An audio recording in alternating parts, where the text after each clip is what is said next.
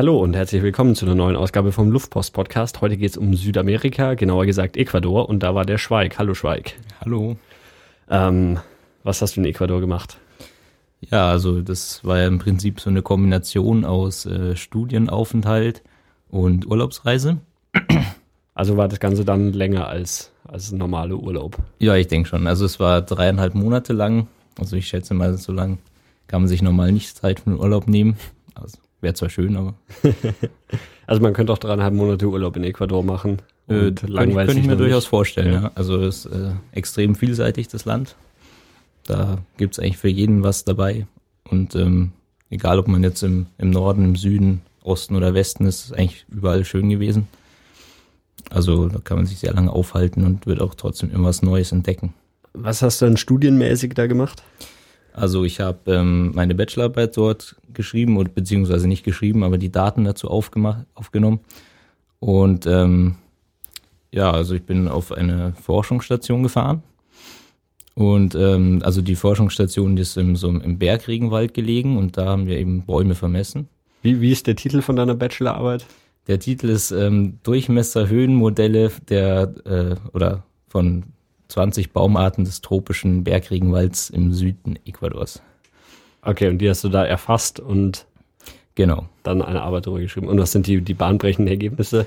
Die, ja, also es sind jetzt keine, keine wirklich neuen Erkenntnisse, ja. es sind einfach ähm, im Prinzip also Ausformulierungen, die jetzt von, also in Europa halt schon bekannt sind. Also eben diese mathematischen Zusammenhänge zwischen dem Durchmesser und der Höhe eines Baumes, die man also schon kennt, aber halt eben für diese Region noch nicht. Deswegen, also ist jetzt nichts Neues, mhm. aber halt, ja, im Prinzip trotzdem hilfreich. Ähm, sind es dann, oder gibt es in Ecuador spezielle Bäume, die, wo man extra nach Ecuador, oder ist es dann so generell so südamerikanische Forst, den man da untersucht? Ja, also es gibt natürlich schon spezielle Bäume dort, also gerade eben auch im Bergregenwald, wo ich war, da ist, ist eine ganz andere Vegetation als im normalen Regenwald, sage ich jetzt mal. Und ähm, man, man muss halt eben schauen, dass man die heimischen Baumarten besser kennenlernt, um halt eben gegebenenfalls die Nutzung besser durchzuführen oder eben auch, wenn man die Baumarten schützen will oder die Wälder an sich, dann äh, kann man auch mit diesen Modellen hilfreiche Informationen gewinnen. Hm, okay. Ähm, und dann, also, oder wie, wie bist du, bist du auf, an die Arbeit und an Ecuador gekommen? War das irgendwie von der Uni ausgeschrieben?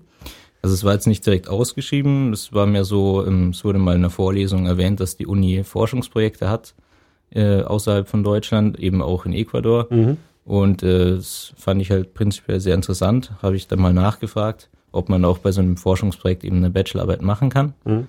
Und äh, die waren natürlich dann eigentlich relativ begeistert, dass das jemand machen möchte und haben sich halt dann eben ein Thema im Prinzip ausgedacht, okay. was halt gerade aktuell aber das ist dann eine, eine deutsche Forsch Forschungsstation in Ecuador gewesen oder eine internationale oder was?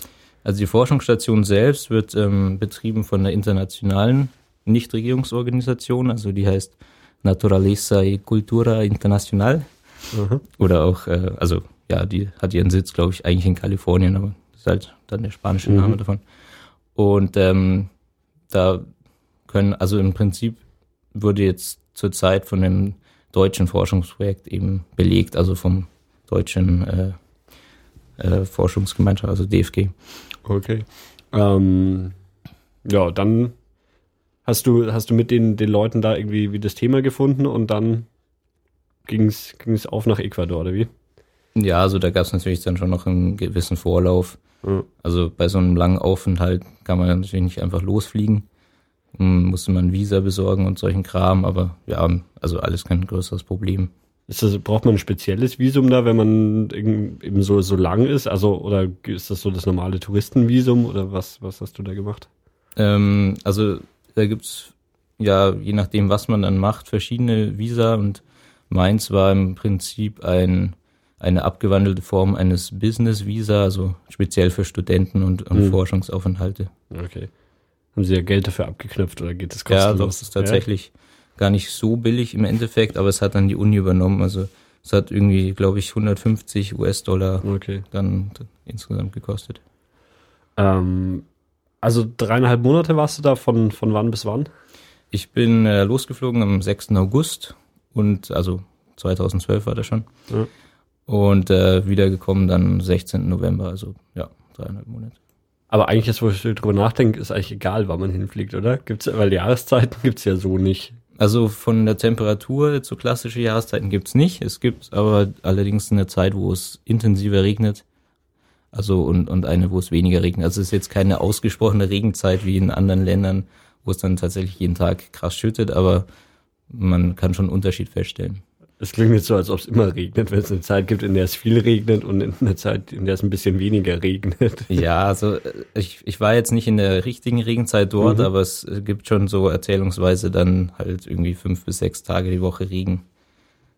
In der Regenzeit jetzt. Genau. Aber außerhalb ja. wie, oder wie war es bei dir so? Also bei mir war es jetzt eigentlich eher so wie bei uns oder weniger sogar, also recht angenehm. Und äh, wenn es dann tatsächlich mal geregnet hat, dann war das eigentlich eher so ein leichter Regen. Also kann man jetzt nicht irgendwie sagen, dass man jetzt deswegen nicht unterwegs sein könnte oder sowas. Ähm, ja, dann, dann lass uns erstmal so, so ein bisschen, bisschen beschreiben, wo, wo Ecuador liegt und wie du dann dorthin gekommen bist. Also ich, ich war ja, wir, wir haben es gerade auf Google Maps aufgemacht und ich ähm, war erstaunt, wie klein es eigentlich ist, so verglichen mit den ganzen anderen südamerikanischen Ländern. Ja, das äh, ist richtig. Also klein kann man jetzt eigentlich tatsächlich nicht sagen, aber im Verhältnis zu den ja. anderen Ländern ist es dann doch wieder klein. Also es liegt äh, an der Pazifikküste. Genau. Und ähm, ja, für, für Südamerika relativ nördlich oder halt beziehungsweise wie, wie der Name schon ein bisschen vermuten lässt, eigentlich direkt am Äquator. Ja. Und ähm, wie, wie kommt man da hin? Direktflüge wird es wahrscheinlich nicht geben. Direktflüge sind selten. Äh, ich persönlich bin jetzt über Madrid geflogen. Mhm. Also die, ähm, die Iberia hat einige Flüge nach Südamerika und die starten dann alle von Madrid. Mm, aber man kann auch äh, gut über diese amerikanischen Drehkreuze, mhm. also Miami oder Atlanta oder sowas. Ah, okay. Und dann, da ist man entlang unterwegs, oder? Mm, ja, so 12, 13 Stunden. Von Madrid aus? Ja. Ah, okay. Äh, und dann nach Quito. Genau. Also die, die, Hauptstadt. Quito oder die zwei oder die die zweite äh, wichtigste Stadt ist dann Guayaquil. Da gibt es auch viele internationale Flüge. Aber ich bin nach Kilo geflogen. Hattest du dann, als du, als du da, da hingeflogen bist, ging dann quasi direkt deine, dein, also war dann dein erstes Ziel die Forschungsstation und es ging direkt irgendwie los mit Bäume vermessen oder? Ja, das war eigentlich schon der Plan. Allerdings, äh, ja, Südamerika macht einem dann gerne mal einen Strich durch so eine Rechnung. Ähm, genau, also wir sind in Quito angekommen. Ich bin zusammen mit einem Kommilitonen gereist und äh, wir erfuhren dann, dass wir erstmal unsere Visa registrieren lassen müssen, was uns bis dahin nicht bekannt war. Also ihr, ihr hattet schon im Pass irgendwie so sowas drin kleben oder reingestempelt oder? Genau, also wir hatten in, äh, also wir waren in München im Honorarkonsuliat und haben das da beantragt und dachten, das passt soweit. Dem war aber nicht so. Und wir mussten dann in Quito in so einer Behörde eben das noch registrieren lassen. Und das hat dann ja letztendlich ähm, auch nochmal drei, vier Tage gedauert, was sogar relativ schnell war. Also wir haben dann eigentlich äh, mehr oder weniger so ein bisschen rumbetteln müssen, dass das irgendwie ein bisschen beschleunigt wird. Aber also das hat uns ziemlich überrascht. Ja, aber das haben sie dann bei, bei der Einreise gesagt, oder was? Und da, dass ihr das jetzt registrieren lassen müsst und sonst. Genau, also das haben sie also am Flughafen gesagt und es hat sich so angehört, so ja, man geht da mal kurz hin, dann kommt, mhm. kommt ein Stempel rein und dann geht man wieder. Ja, tatsächlich war es dann allerdings eher ein Behördenchaos. ähm, und die Behörde gibt es nur, nur in Quito oder wie? Und deswegen musstet ihr dann noch da bleiben oder was? Die Behörde gibt es in Quito und in Guayaquil und okay. es gibt auch in anderen größeren Städten so eine Art Zweigstelle, aber eigentlich wollen sie das nicht, dass man das dort macht und das hätte uns auch nicht viel genutzt, weil in also in Locher, in der Stadt, wo wir dann hin wollten, da hätte es so eine Zweigstelle nicht gegeben. Okay. Ähm, naja, dann konntet ihr immerhin mal Quito anschauen, oder? Direkt am Anfang. Ja, doch. Also Quito ist auch sehr schön. Also wir haben uns jetzt nicht gelangweilt. Wir wollten Quito sowieso dann später noch anschauen, mhm. haben es halt vorgezogen. Äh, oder oder wo, wo war denn dann die, die, die Forschungsstation, wo, wo ihr hin wolltet? Also Quito liegt so mittig im Norden von, von Ecuador. Mhm. Quito liegt auch tatsächlich fast am Äquator. Mhm. Das ist ganz interessant. Ähm, wir wollten dann letztendlich nach Locher, das ist relativ im Süden. Ähm, also so, ja, eigentlich schon nahe an der Grenze zu Peru dann. und äh, von dort halt noch ein bisschen ins, ins Hinterland sozusagen. Okay, aber ähm, dann hat sich das verzögert und ihr habt erstmal Quito angeschaut. Genau. Liegt, also man, oder es gibt ja immer diese, diese, ähm, oder es gibt ja ganz viele Städte, die, die so extrem hoch gelegen sind, oder? Ist, ist das bei Quito auch der Fall?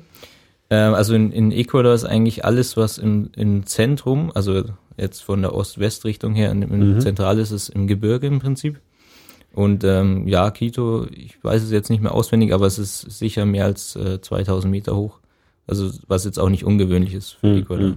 Ha, ähm, hast du das gemerkt irgendwie so? Also es gibt ja immer so die Erzählung, dass das irgendwie auf die Atmung oder dass Leute Kopf wieder von bekommen oder sowas.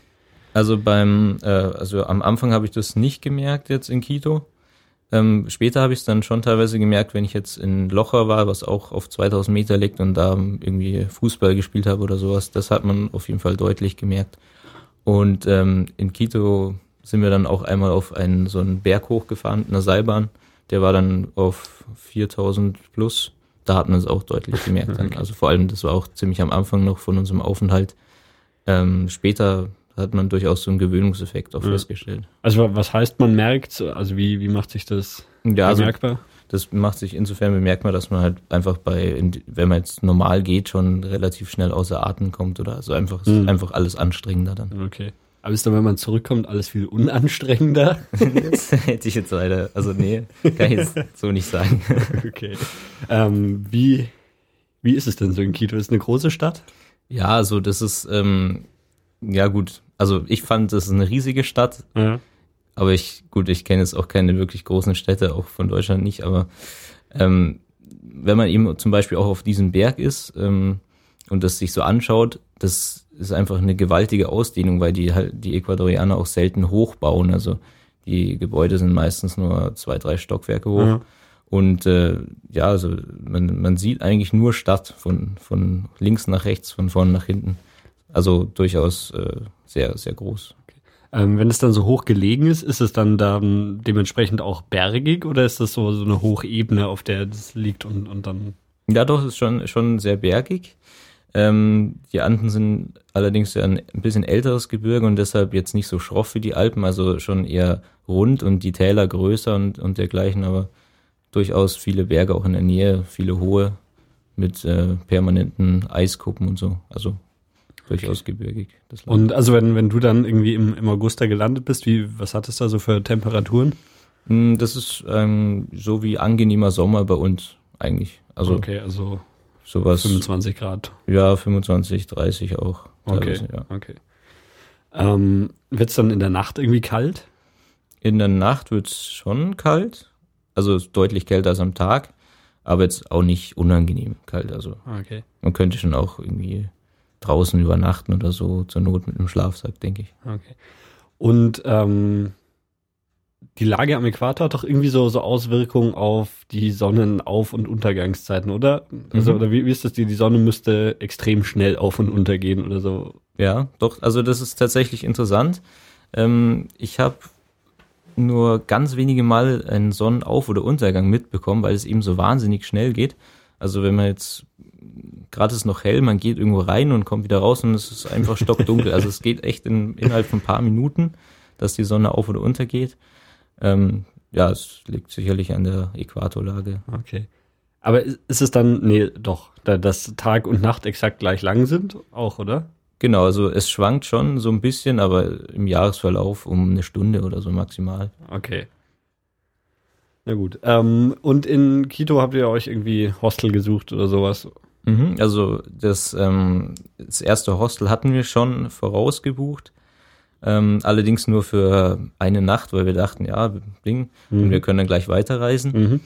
Ähm, wir mussten dann, weil das Hostel dann tatsächlich ähm, belegt war, die, die Folgenächte ähm, auch umziehen, aber es war eigentlich dann kein größeres Problem, weil dann hatten wir auch Zeit, uns was zu suchen und konnten auch auf die Empfehlungen von dem äh, mhm. Hostelbesitzer zurückgreifen. War, war ein sehr netter Mann äh, gebürtiger Schweizer, glaube ich. Also der konnte auch Deutsch sprechen und Englisch und Spanisch. Also der konnte uns auch dann weiterhelfen. Ja, wollte ich gerade fragen, wie, wie ist das so sprachlich? Ist man dann, wenn man irgendwie ja, man mal einfach so, so nach Quito reingeht, ist, ist man dann eher aufgeschmissen, wenn man irgendwie was, sich was zu essen kaufen will oder ein Hostel suchen will oder nach dem Weg fragen will? Ja, also man muss eigentlich schon Spanisch kennen können. Also ich, ich habe eigentlich angenommen, dass in so einer Stadt wie Quito auch, dass man da auch mit Englisch durchkommen mhm. würde. Äh, tatsächlich nicht der Fall.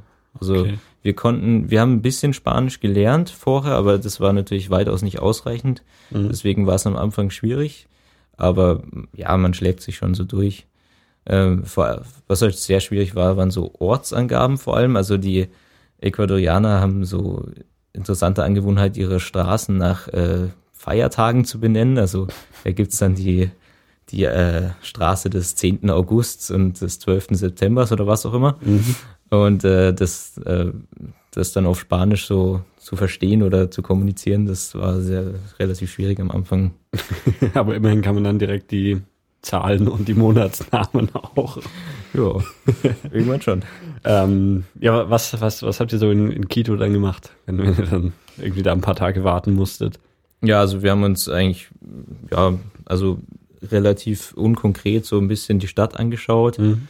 Ähm, es gibt ein relativ schönes Altstadtviertel, also aus der Kohl, also Vorkolonial- oder Kolonialzeit, wo auch viele Gebäude eben noch äh, erhalten sind. Und ähm, also wir, wir sind ähm, eben auf diesen Berg hochgefahren, das war so ein Tagesausflug, haben einen schönen Überblick gehabt und vor allem auch ähm, floristisch und faunistisch ist da auf dieser Höhe dann einiges los.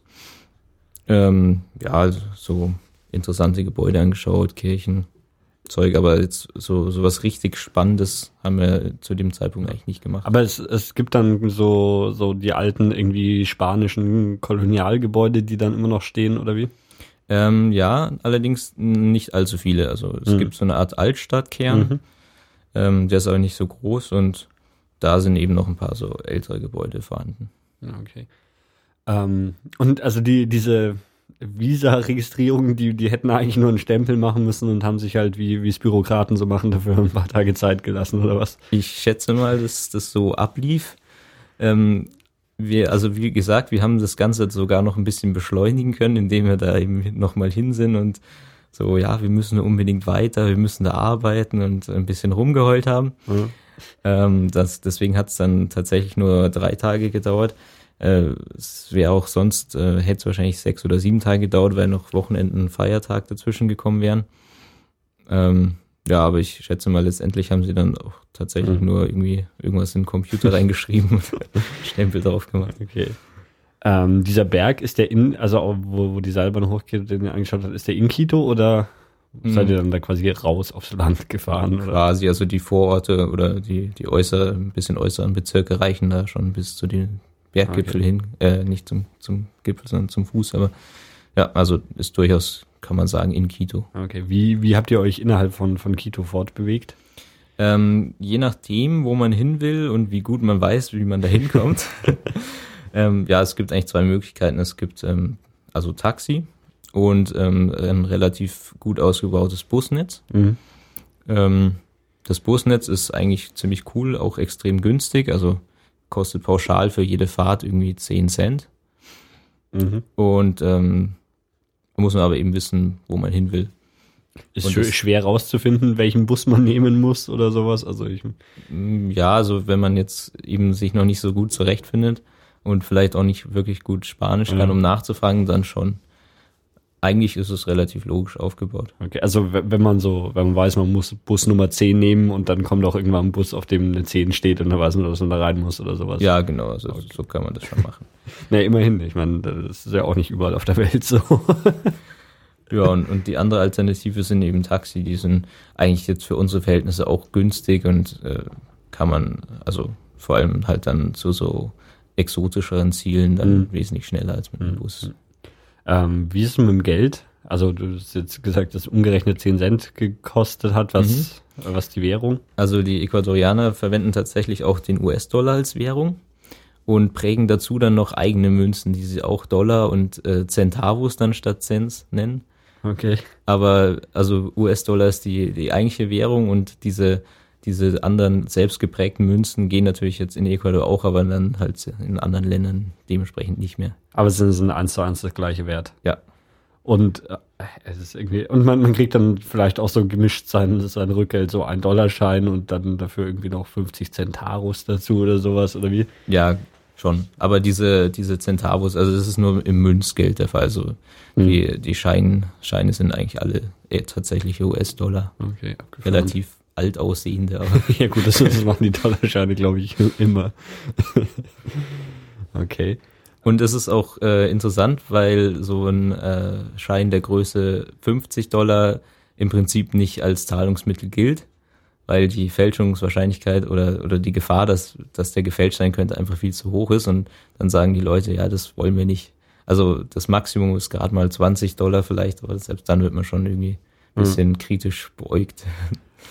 Ja, hast dann Geld abgehoben und der Geldautomat spuckt ja alles in einen Dollarschein aus, oder was? Mm, Ja, so in der Art. Also ein Dollar Scheine nicht, aber schon eigentlich hauptsächlich 10 Dollar Scheine. Okay.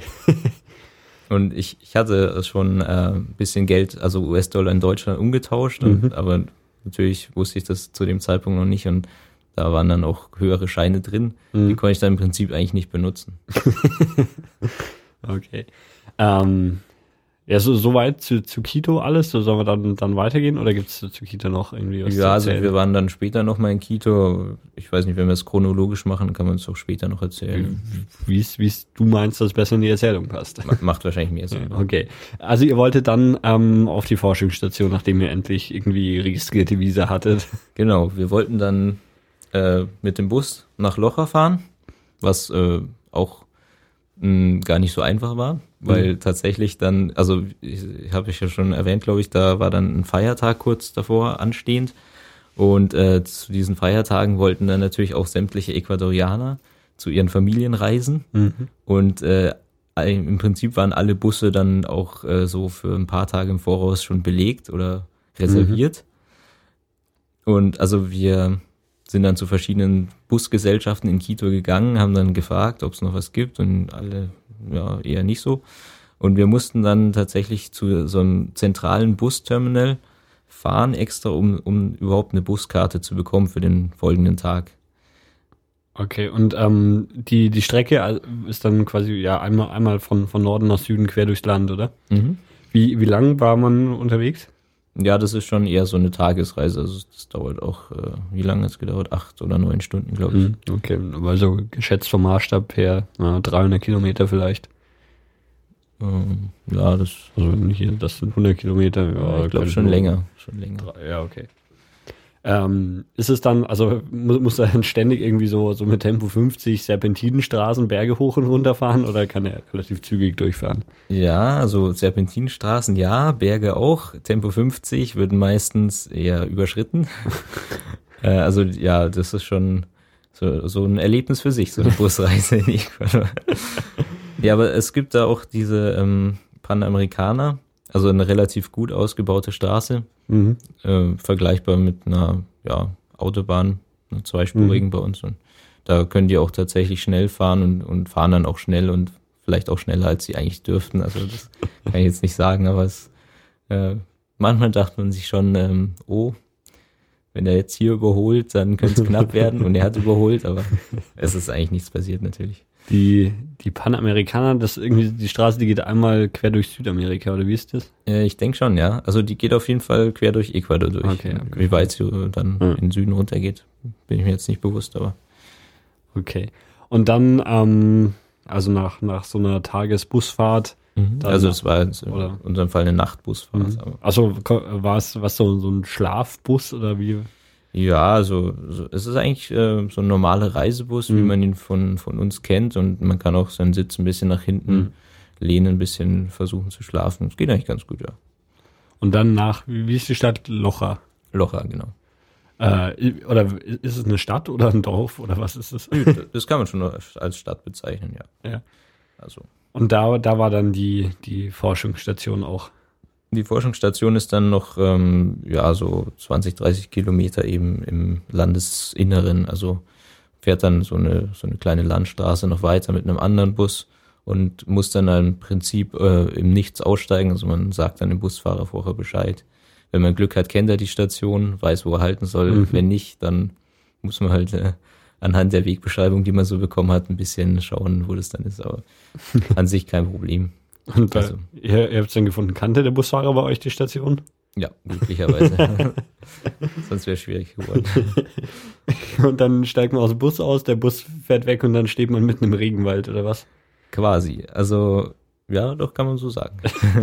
also, ähm, ja, ist, es dann da waldig überall schon oder fährt der Bus in, in den Wald rein oder wie? Also, ich äh, kann mir das irgendwie nicht so vorstellen. Ähm, also das ist äh, im Prinzip so, es ähm, gibt natürlich so Flächen, die sind geschützt, also so was ähnliches wie Nationalpark mhm. und da ist natürlich dann alles bewaldet, aber es gibt daneben auch Flächen, die sind einfach unter normaler Landwirtschaft und da sind dann natürlich viele oder die meisten Flächen gerodet, also Viehweiden angelegt mhm. oder manchmal auch Äcker.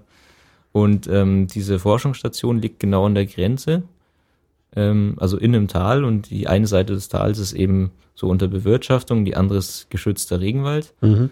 Und wenn man jetzt eben mit dem Bus da lang fährt, dann kommt man halt mal, mal durch Wald, mal, aber die meiste Zeit eher durch so also bewohntes und bewirtschaftetes Land tatsächlich. Okay.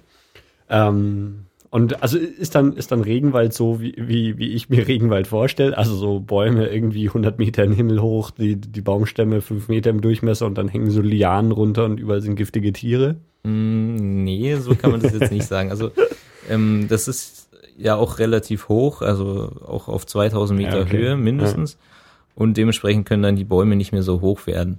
Allerdings ist es schon, also durchaus so, so wilder Wald, wie man sich das vorstellt. Und es gibt auch Lianen.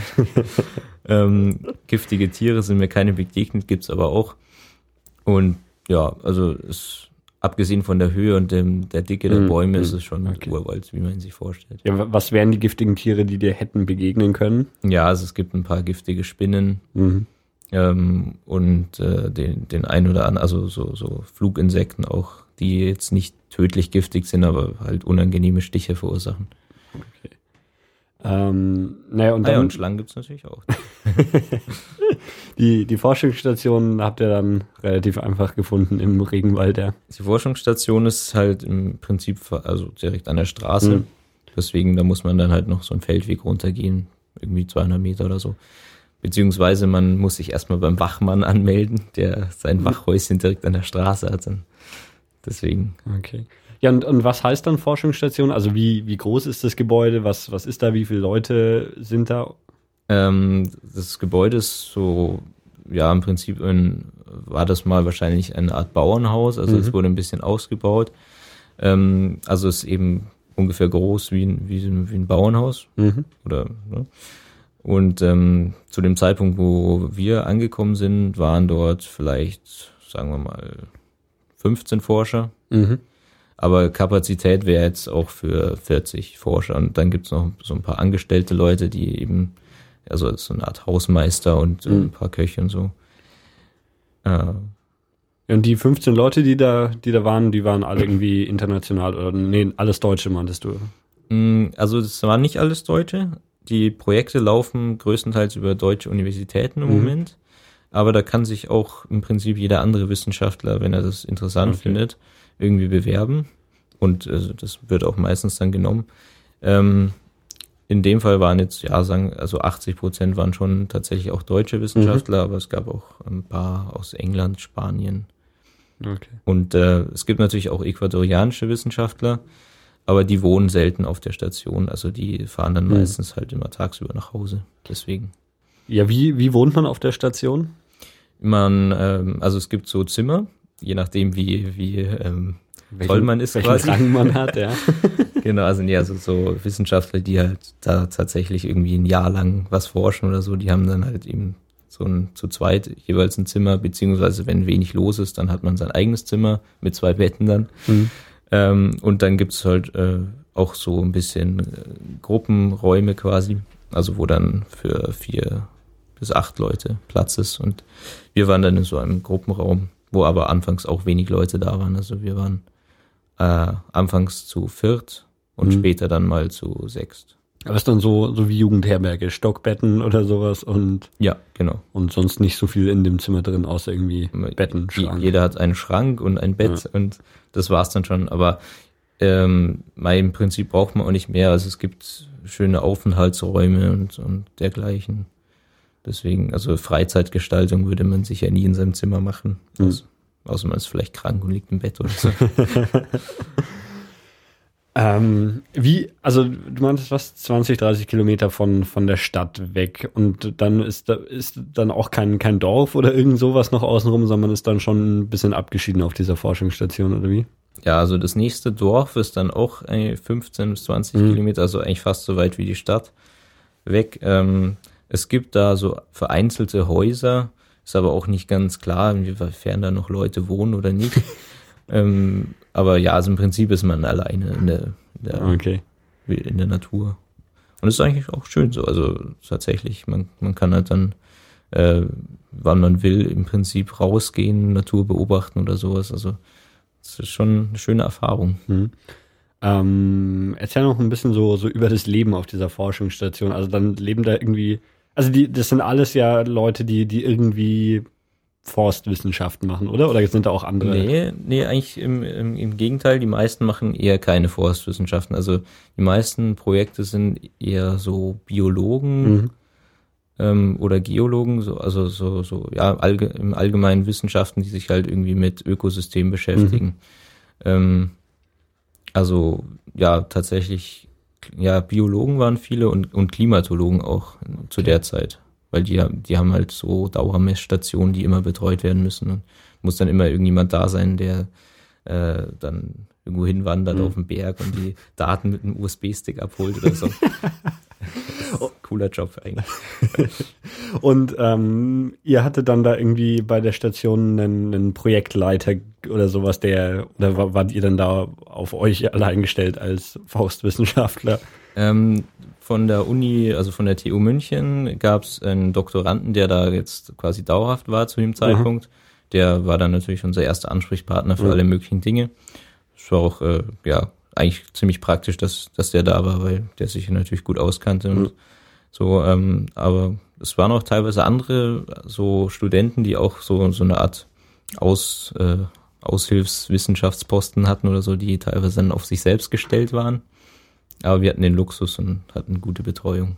Okay, aber theoretisch könnte es auch sein, dass man da hinkommt und so man selber forscht an dem Projekt und alle anderen machen andere Dinge und man ist halt dann da und genau. Aber äh, das ist jetzt auch nicht so schlimm, wie sich's anhört. Also natürlich trotzdem sozialen Kontakt und kann sich auch fachlich austauschen. Hm.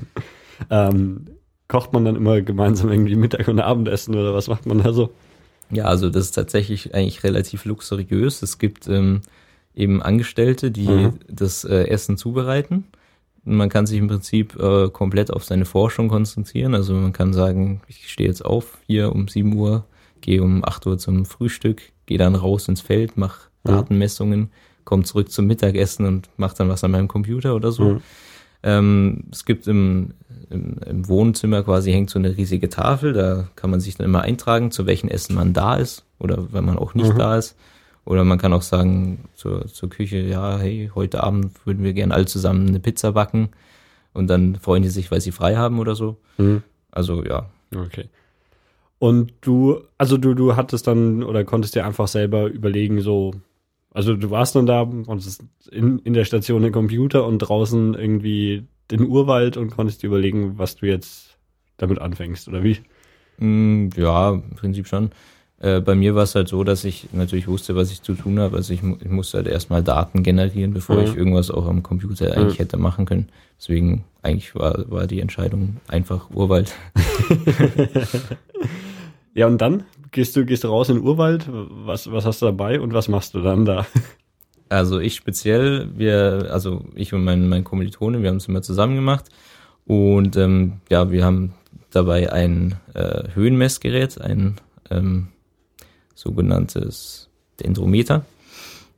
Und ähm, ähm, dazu als Zubehör gibt's dann eben noch so, so eine Art Ultraschallsender. Also Ach, ähm, aber halt Höhenmessung, um die Höhe der Bäume zu messen, nicht um die Höhe über Meeresspiegel ja, ja, genau. zu messen. Also okay, ja, ja, gut. Baumhöhe zu messen. Ja.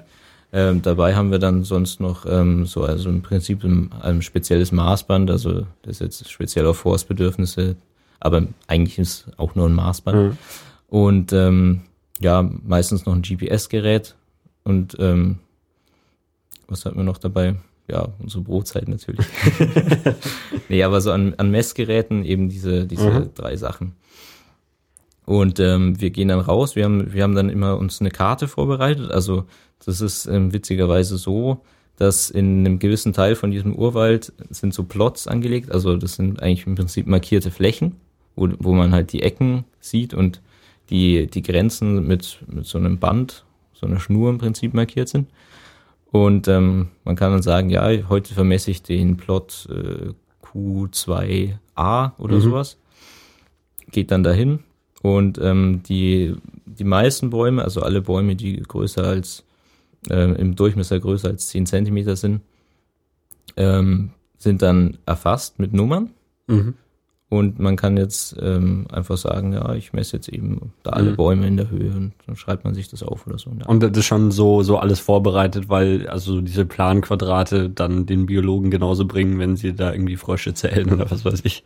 Mm, ja, also wobei die meistens, die Biologen meistens auf viel kleineren Flächen okay, ja. forschen. Also teilweise ja. überschneiden sich die, aber die, eigentlich haben sie schon ihre eigenen äh, Flächen angelegt, ihre eigenen okay. Pläne. Aber ir irgendjemand hat, hat das glücklicherweise für dich vorbereitet und an, alle Bäume durchnummeriert oder was? Genau, es ist aus einem Vorgängerforschungsprojekt halt eben, da wurde das gemacht. Okay. Und, aber man kann das natürlich wunderbar weiter nutzen. Okay. Und ähm, ja, dann gehen wir eben raus. Dann messen wir halt eben Bäume. Manche haben ja auch so Sachen gemacht, die jetzt nicht speziell mit meiner Bachelorarbeit zu tun hatten. Also irgendwie, manchmal sind halt Fehler in, in der Datenbank drin oder so. Mhm. Ist ein Baum, der Durchmesser von zwei Meter hat, das ist eher unwahrscheinlich, dann schaut man halt nach. Oh, sind es halt doch nur 20 Zentimeter mhm. oder so. Und äh, das kann man dann korrigieren mhm. oder manchmal fehlt die Positionsangabe. Also das ist nämlich auch lustig. Ist, äh, für, für jeden Baum ist auch die Position vermessen worden zu einem äh, Triangulationsverfahren, also relativ aufwendig. Und äh, dann kann man sich eben auch eine Karte vorher ausdrucken, wo dann eben draufsteht, äh, wo genau welcher Baum sein sollte. Und, mhm. und manchmal stimmt es halt dann nicht, aber in, in meisten äh, Fällen war es einfach tatsächlich korrekt. Okay. Aber gehst du dann also zu, zu einem konkreten Baum oder nimmst dann in so einem Planquadrat quasi alle Bäume? Also wir haben nicht alle Bäume genommen, wir haben ähm, vorher quasi eine Auswahl getroffen und zwar so, dass wir von 20 Baumarten mh, hm, über einen, also wir, wir wollten halt im Prinzip über jeden, von jedem Durchmesserbereich, also von klein bis dick sozusagen, möglichst gleich viele Bäume haben. Mhm. Und das haben wir halt einfach dann aus der Datenbank uns rausgefischt. Aber im Prinzip waren es schon meistens 60, 70 Prozent von den Bäumen, die da standen. Okay. Also nicht so, so, dass du so, keine Ahnung, zwei Stunden durch den Urwald ziehst, um diesen einen Baum zu sehen oder sowas. Nee, das ist glücklicherweise nicht so. In, in, wenn man jetzt tatsächlich einen Baum für irgendwie jetzt eine längere Zeit nicht finden würde, dann ja. würde man ihn einfach weglassen, okay. damit das Ganze auch irgendwann zum Ende kommt. Weil ich habe äh, ja tatsächlich, ja, glaube ich, über 2000 Datensätze dann und wenn man da jetzt jedem einzeln hinterherjagt, dann ja. ist es natürlich, dauert es zu lange. Ähm, wenn man wenn man da so durch den Urwald streift, ist das so Indiana Jones mäßig mit einer Machete und man muss sich da irgendwie die Lianen aus dem Weg hacken oder nicht? Ja, nee, das ist tatsächlich ähm, ähm, ist es strengstens verboten, mit einer Machete die Pflanzen zu beschädigen, weil ja eben ähm, also im Prinzip ist das sowieso eine Ausnahmegenehmigung, diese Forschung dort, weil es ja eigentlich eben so ein geschütztes Gebiet ist. Hm. Und ähm, wenn man jetzt ähm, eine Machete eben einsetzen wollen würde, müsste man sich eine extra Genehmigung tatsächlich okay. holen. Aber es ist, sind so teilweise so Wege eben angelegt, wo man wunderbar gehen kann. Mhm. Also da braucht man auch gar nicht, also selbst in den Teilen, mhm. wo keine Wege sind, ist die Vegetation selten so dicht, dass okay. man nicht durchkommt. Ähm, abgesehen vom, vom Urwald, was hast du sonst noch so gemacht? Ja, also es gab natürlich auch äh, zum Beispiel an Regentagen genug äh, Zeit, wo man quasi nicht arbeiten konnte mhm. oder wollte. Ähm, ja, wir haben natürlich äh, uns auch so, also jetzt abgesehen von der Arbeit quasi die Natur angeschaut. Mhm. Also was man wunderbar machen kann, ist Kolibris beobachten. Da gibt's auch extra so eine Art Futterspender, also so, so eine Plastikblüte, wo Zuckerwasser drin ist. Mhm. Ähm, die haben sie da aufgehängt an, an der Terrasse und da kommen dann dauernd die Kolibris, da kann man sich da vorsetzen, dann so zwei, drei Meter von dir entfernt schwört er dann vorbei. Also äh, kann man Stunden damit verbringen, die anzuschauen. ich habe auch ähm, ja, ne, einige Fotos dann gemacht oder Videos davon. Äh, ansonsten kann man in seiner Freizeit sich mit, ne, ja, weiß nicht, baden gehen oder sich mit den anderen Leuten irgendwie zusammensetzen oder. Ja, wo, wo geht man baden? Ähm, es gibt, also das ist ja in so einem Tal und in, in, im Tal drin ist ein Fluss quasi mhm. oder ein kleiner, also ja, nicht allzu groß. Und da gibt's dann manchmal so Stellen, wo sich dann Wasser ansammelt, also wo es dann auch tiefer wird. Mhm. So, also Gumpen im Prinzip. Und da kann man dann eigentlich wunderbar baden gehen. Ist es kalt? Je nachdem, wie das Wetter so war. Also wenn es die Tage davor dauernd geregnet hat, ist eher kalt. Ansonsten heizt sich halt ein bisschen auf und wird dann angenehm. Mhm. Aber jetzt auch nicht, also eher kühl, aber angenehm kühl.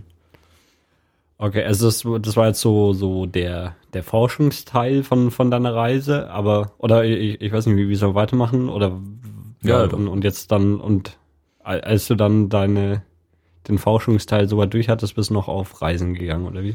Genau, also wir haben ähm, im Vorhinein nicht genau gewusst, wie lange diese Datenaufnahme und so dauern würde. Mhm. Deswegen haben wir da eigentlich äh, relativ großzügig die Zeit berechnet. Ähm, letztendlich sind wir dann schneller fertig geworden und hatten dann quasi auch mehr Zeit zum Reisen. Und ähm, was, was auch so eine Sache war, da ähm, einmal im Jahr kommen so wichtige Leute vom deutschen Forschungs, äh, von der Forschungsgemeinschaft und andere Professoren und so, die schauen sich dann diese Station an und äh, beschließen dann, ob die Forschung weitergeht oder nicht im mhm. Prinzip. Und ähm, während, während diese, dieser Woche, wo das der Fall ist, müssen dann natürlich alle Leute ähm, die jetzt nicht irgendwie ein Projekt da vorstellen oder so, quasi von der Station runter, weil einfach kein Platz ist. Also mhm. die ist dann rammelvoll. Und ähm, genau, also das war dann auch ein weiterer Grund, warum wir dann gesagt haben, ja, jetzt können wir eigentlich rumreisen. Also wie, wie lange warst du dann oder war, wart ihr insgesamt so auf, auf dieser Forschungsstation? Ähm, ja, im Prinzip zwei Monate plus minus eine Woche. Mhm. Also ist schwer zu sagen, ob man jetzt diese Zeit am Anfang Kito oder mm, okay. als Urlaub rechnet oder wie auch immer. Aber ja, so. mhm. also wir hatten tatsächlich dann noch, noch viel ja. Zeit übrig.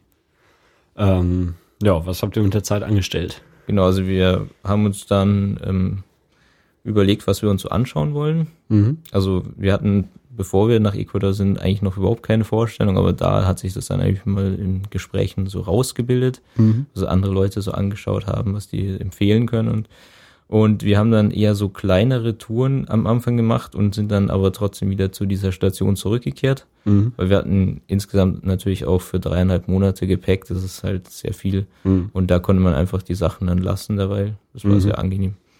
Aber dann, also schon, oder war, war die dann so, so ein paar Tage weg und dann wieder zurück zur Station oder immer nur Tagesausflüge? Nee, schon über mehrere Tage, okay. dass man auch ordentlich rumkommt.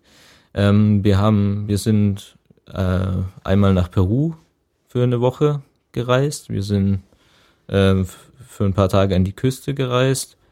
Wir haben uns äh, Cuenca angeschaut. Das ist die drittgrößte Stadt in Ecuador. Und ähm, ja, das sind so die Ausflüge, die wir von der Station mhm. aus gemacht haben quasi. Also, also Peru ist, oder Nachbarländer gibt es eh nicht so viele, oder? Es gibt im Norden Kolumbien, und ähm, im Süden Peru und das war's. Oder im, im genau, also Peru äh, umschließt Ecuador ja. fast. Also im Süden und im äh, Osten überall ist Peru sozusagen. Mhm. ähm, genau, und, und Kolumbien ist im Norden. Aber wir haben, äh, in Kolumbien waren wir nicht, aber in Peru sind wir eben einmal für eine Woche hingereist und ja, das war eher so die Küstenregion von Peru, würde ich sagen. Also in, in der Gegend Piura und dann noch so äh, ein kleines äh, Dörflein okay. namens Mancora. Äh, wie, wie auch mit dem Bus wieder? Ja, also man reist eigentlich alles mit dem Bus, wenn mhm. man einigermaßen nicht unter Zeitdruck steht. Also es gibt auch so nationale und, und äh, regionale Flüge, mhm. Aber die sind natürlich, ähm, also jetzt für ecuadorianische Verhältnisse teuer. Mhm. Und ähm, ja, meiner Meinung nach lohnt sich das eigentlich auch nicht, weil ähm, die, die Busse sind komfortabel, sie, sie sind relativ schnell und ist auch irgendwie immer ein Erlebnis, mit dem Bus zu reisen. Mhm. das sollte man auf jeden Fall äh, mal gemacht haben. Ähm, ist Peru irgendwie unterschiedlich zu Ecuador, so wie du es erlebt hast? Also ich fand, dass Peru wesentlich schmutziger war. mhm. und, und auch irgendwie ein bisschen schlechter entwickelt. Aber ich glaube, das ist jetzt nur mein persönlicher Eindruck, weil ich ähm, nur in dieser Küstenregion war, die mhm. halt auch wahrscheinlich sehr arm war. Und ähm, in, äh, in anderen Teilen von Peru schaut es wahrscheinlich mhm. ganz anders aus. Aber also mir hat Peru, zumindest den Teil, den ich da gesehen habe, eigentlich nicht sonderlich gut gefallen, muss ich sagen. Könnte vielleicht auch daran liegen, dass ich dann da auch so eine Magenkrankheit bekommen habe, die mich dann eine Woche lang äh, flachgelegt hat, ja. Aber ja, doch. Okay, äh, bei, bei Magenkrankheit musste ich, oder kam, kam mir die Frage, was, was gibt's denn zu essen? Also jetzt abgesehen von irgendwie, wenn sich die, die 15 deutschen Forscher eine Pizza backen. ja, also die, die Ecuadorianer sind eigentlich relativ einfallslos, was ich so gesehen habe. also da gibt's im, im Prinzip jeden Tag schon mal Reis. Mhm. als Basis und dann wird dazu meistens werden irgendwelche Bohnengerichte äh, dazu und, und halt je nachdem, wie viel Geld man hat, äh, haut man sich dann noch ein Hähnchen drauf oder nicht. Aber also es äh, wird sehr gern Fleisch eben gegessen, wenn man sich leisten kann. Hm. Äh, bevorzugt Hähnchen. Und ähm, je reicher man ist, desto äh, teureres äh, Tier quasi leistet man sich dann. Aber ja, die Mehrzahl der Bevölkerung ist eben hauptsächlich Reis, hm. Hähnchen und irgendwelche Bohnensachen. Das ist tatsächlich fast jeden Tag. Also okay. Ähm, wenn man dann so eher Richtung Küste geht, dann ist natürlich auch viel Fisch auf dem Speiseplan. Mhm. Aber so in, in den, diesen, äh, in der Sierra heißt es, also es ist quasi die Zentrallage, also dieses Gebirge eben. Da wird hauptsächlich eben dieses Reis, Bohnen, okay. Hühnchengericht gegessen. Ähm, ist, oder wird es in Ecuador gemacht, dass man so, so Meerschweinchen oder sowas isst? Das ist tatsächlich eine Spezialität in, in, in der Gegend, auch wo ich war, ja. Okay, also das ist dann so, so noch ein Level höher als ein Hühnchen zu seinem Reis dazu ist dann mehr Schweinchen. Genau, aber das ist jetzt tatsächlich nichts Alltägliches, mhm. glaube ich, für die Leute. Also, beziehungsweise manche Leute haben vielleicht ihre eigenen Meerschweinchen essen, die dann natürlich öfter, aber also es gibt tatsächlich so, so richtige Meerschweinchen-Restaurants. Mhm. Kann man dann hingehen und an Festtagen vielleicht dann äh, Meerschweinchen essen. Wir haben das auch mal ausprobiert. Ja, und wie schmeckt's? Ähm, es Jetzt ist, sag nicht wie Hühnchen. Nee, es, es, ja. es schmeckt äh, relativ ja, fettig eigentlich. Also es hat einen hohen Fettanteil, aber an sich durchaus köstlich. Okay. Aber es ist halt natürlich, ähm, ja, fast nichts dran. Also, also dann, man, man kriegt ein Meerschweinchen pro Person so. Ja, in der Regel schon. Okay, Die, aber, aber. Nee, nee, eigentlich, eigentlich meistens eher ein halbes so. Okay. Tatsächlich. Also wie ja. halbe Hindel, halbes Meerschweinchen. Und äh, ich, wenn ich das richtig verstanden habe, wird das einfach direkt auf den Grill gelegt, so wie es ist. Also man erkennt es auch noch in der Form, wenn man es serviert kriegt. Ja, auf jeden Fall. Also ähm, ich, ich glaube, sie tun noch nicht mal irgendwie die Haut abziehen. Also man, ich, ich schätze, das Fell verbrennt dann, aber es mhm. sieht echt aus, als würde es einfach so auf den Grill gelegt. Und es sind auch noch alle irgendwie Innereien und, und sowas mhm. drin. Und Kopf dran und alles. Also man kann da richtig ein Anatomiestudium eines Nagetiers betreiben an so einem Essen. Oh Gott. Ähm, na gut, ähm, also Ausflug nach Peru hatten wir, Ausflug zur Küste ähm, habt ihr auch noch gemacht, oder wie? Genau, also zu dem Peru-Ausflug können wir vielleicht auch noch, hm? ich weiß nicht, ob es ja, ja, doch, klar. Also wir sind dann äh, an, an so verschiedene kleinere Orte und ähm, das Beeindruckendste war eigentlich so, so ein Dorf an der Küste. Ähm, das war einfach total abgeschieden irgendwie. Also da, da war echt noch wenig Zivilisation angekommen quasi. Äh, warum habt ihr euch das dann als Reiseziel rausgesucht? Ähm, das war. Also war, war es Zufall oder hat jemand gesagt, ihr sollt dahin? Nee. Ähm, das, da da gibt einfach so eine, so eine Felseninsel, an, mhm. also in, in dem Meer neben diesem Dorf. Mhm. Und das ist einfach so eine Art Vogelparadies. Und äh, der Kommilitone, der mit mir rumgereist ist, der ist also Ornithologe, hobbymäßig, mhm. und der wollte da unbedingt hin. Deswegen sind wir dahin. Und ähm, ja, so vogeltechnisch war es natürlich äh, tatsächlich äh, total toll da. Aber dieses Dorf, ich weiß nicht, das war einfach so. Wir, wir haben dann gefragt, wo die Toiletten sind und äh, also auf Spanisch natürlich. Mhm. Und die Antwort war dann sowas wie Toiletten, wir gehen in die Berge. okay. Und wir, wir haben dann tatsächlich auch diese Berge später gefunden. Die, also, äh, ja, das, das äh, äh, sehr interessant. Nee, aber an sich äh, auf jeden Fall eine schöne Gegend, jetzt äh, landschaftlich und, und äh, von der Natur auch. Und wir haben dann da auch ähm, eben Pelikane, tatsächlich auch Pinguine gesehen. Okay. Also hätte ich nie gedacht, dass die so weit oben Mhm. überhaupt welche gibt. Und äh, diese äh, bekannten Blaufußtölpel auch. Mm, Also das ist quasi, wenn man sich jetzt Galapagos vielleicht nicht leisten kann, wie es bei uns der Fall war, dann wäre das sind- solche kleineren Inseln an der Küste okay. eine gute Alternative. Wie, wie ist die Küste da? Ist das so, so eine irgendwie Klippenküste oder ist da Sandstrand oder was ist da? Ähm, also es, es ist schon so ein bisschen Klippenküste, aber es Mhm. hat auch Strände. Also es Okay. hat auch Sandstrände. Es ist total unterschiedlich, wo man genau ist. Mhm. Aber wenn, also wenn ihr, wenn ihr dann von, von irgendwie den, was war die Forschungsstation, 2000 Höhenmeter oder sowas zur, zur Küste runterfährt, dann geht's ja durchgehend bergab oder was? Ähm, ja, also schon geht auch hin und wieder dann mal kurz bergauf, aber Mhm. es ist eigentlich relativ konstant, das Gefälle da, ja. Okay, also nicht, dass irgendwie, keine Ahnung, an der Küste direkt ganz steil hochgeht und dann. Nee, nee. Das Ah, okay. Ja, und dann, ähm, was haben wir in Peru noch gesehen? Wir waren dann auch bei so einer, ähm, also archäologischen Stätte von einer sogar Prä-Inka-Kultur, glaube ich. Also da wurde halt ausgegraben und war so ein bisschen äh, auch ein kleines Museum da, das aber natürlich nur auf Spanisch. Also äh, tatsächlich so, wenn man jetzt von größeren Städten wegkommt, ähm, als Tourist ähm, ist es eher schwierig, wenn man jetzt tatsächlich kein Spanisch kann. Mhm. Ähm, aber es, also wir haben ja auch ein bisschen Spanisch gelernt dann mit der Zeit und es ging dann schon. Ja, also das war eigentlich ganz interessant auch. Wir hatten da auch so einen, so einen lustigen äh, Hund ohne Haare. Also das ist so eine spezielle Hunderasse, die wohl die Inkas damals gezüchtet haben, die es halt noch gibt. Okay. sah schon ziemlich absurd aus. Ja, wa- was wird da ausgegraben? Goldmünzen. Nö, also so Gebäudereste halt Ah, okay. hauptsächlich. Und dann teilweise findet man auch so äh, Alltagsgegenstände, Töpfe, alte Werkzeuge und sowas. Okay. Aber nicht so, so diese Pyram Stufenpyramiden oder sowas. Nee, nee, wie gesagt, das ist noch eine ältere Kultur. Ja. Die haben äh, ja relativ unspektakulär an sich gebaut, aber dadurch, dass es halt so alt ist, dann ist, macht das schon was her. Mhm. Ja, wir waren auch ähm, noch dann an so, einem- so einem Küstenpartyort, nenne ich es jetzt mal. Einfach um halt noch ein bisschen quasi Badeurlaub Mhm. für ein paar Tage zu machen. Das war eigentlich, äh, ja, also re relativ unspektakulär, war Gibt's, schön. gibt's dann, wenn, wenn das so ein Ort ist, da viel Tourismus? Ja, das ist tatsächlich so eine Art Surftourismus aus. Also das sind viele Amerikaner, Mhm. die da irgendwie ähm, surfen gehen.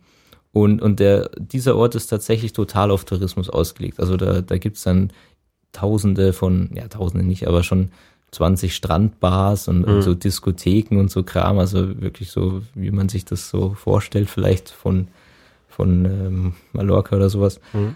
Ähm, ja, aber also total schöne Strände und wir waren ähm, glücklicherweise auch eher in der Nichtsaison dort. Deswegen war, hat es schon gepasst.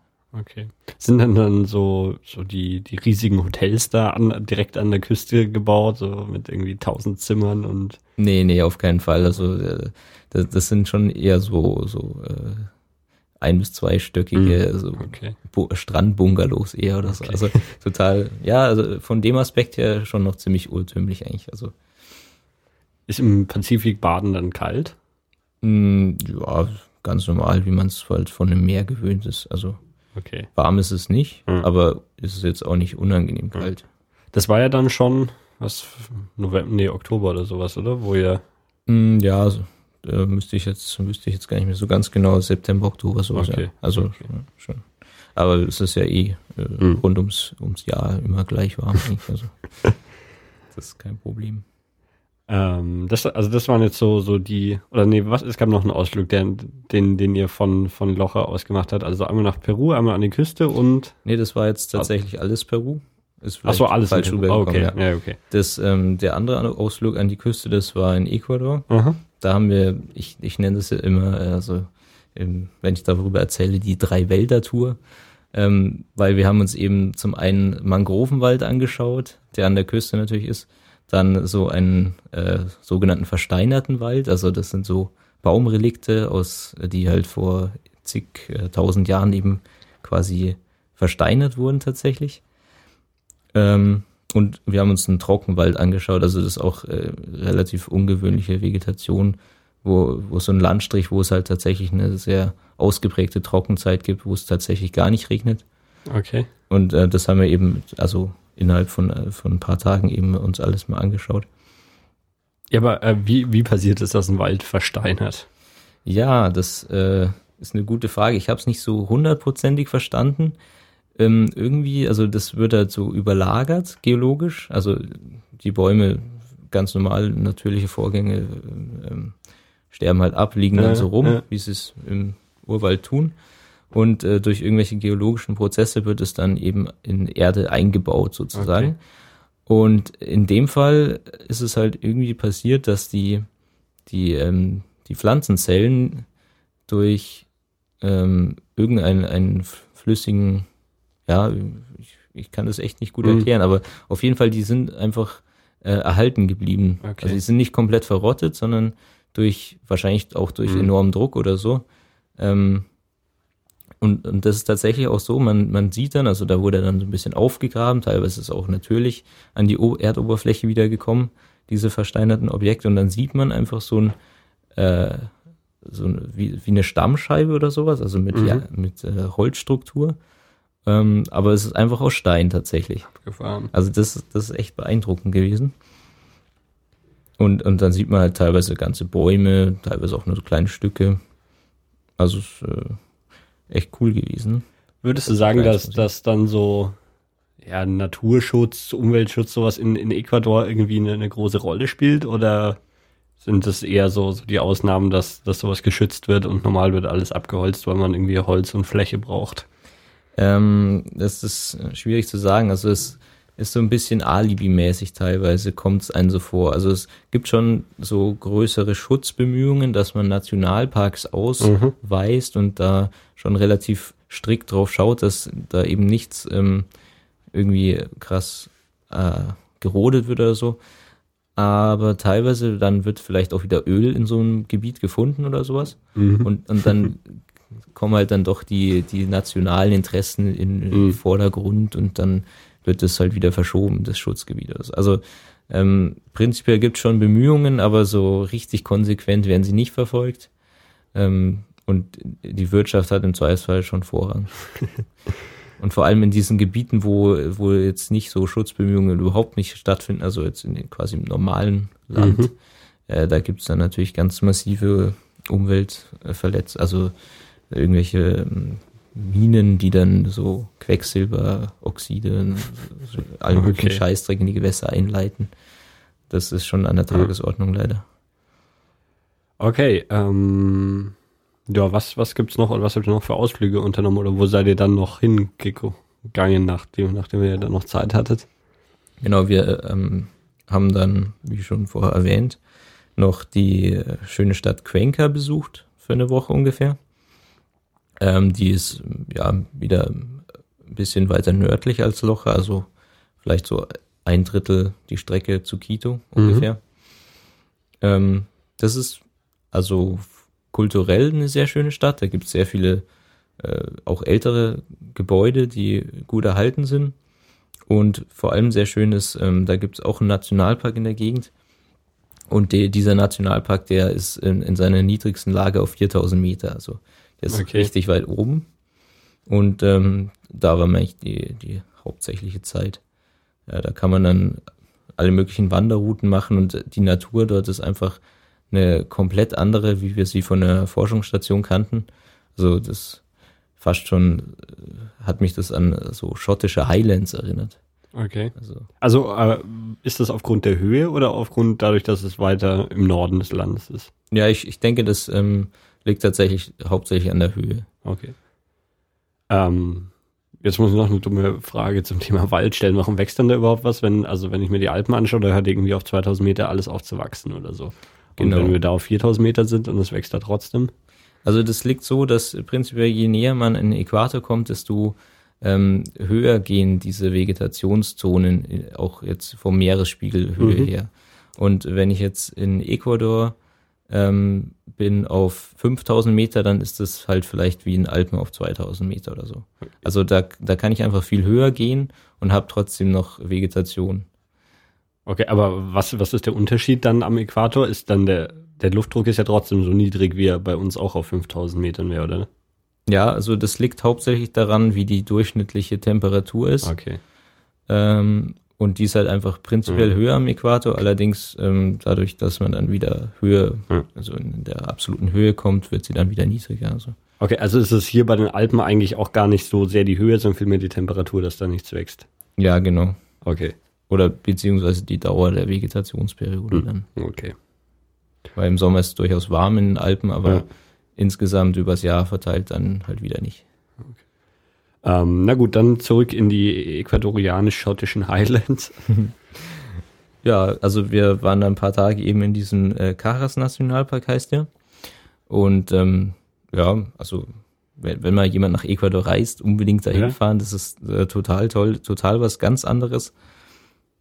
Und ähm, da gibt's auch äh, einige lustige Tiere, die wir jetzt leider nicht gesehen haben, aber also man kann, wenn man Glück hat, auch Bären und so begegnen. Wir haben zwar Bären gesehen, aber das war woanders.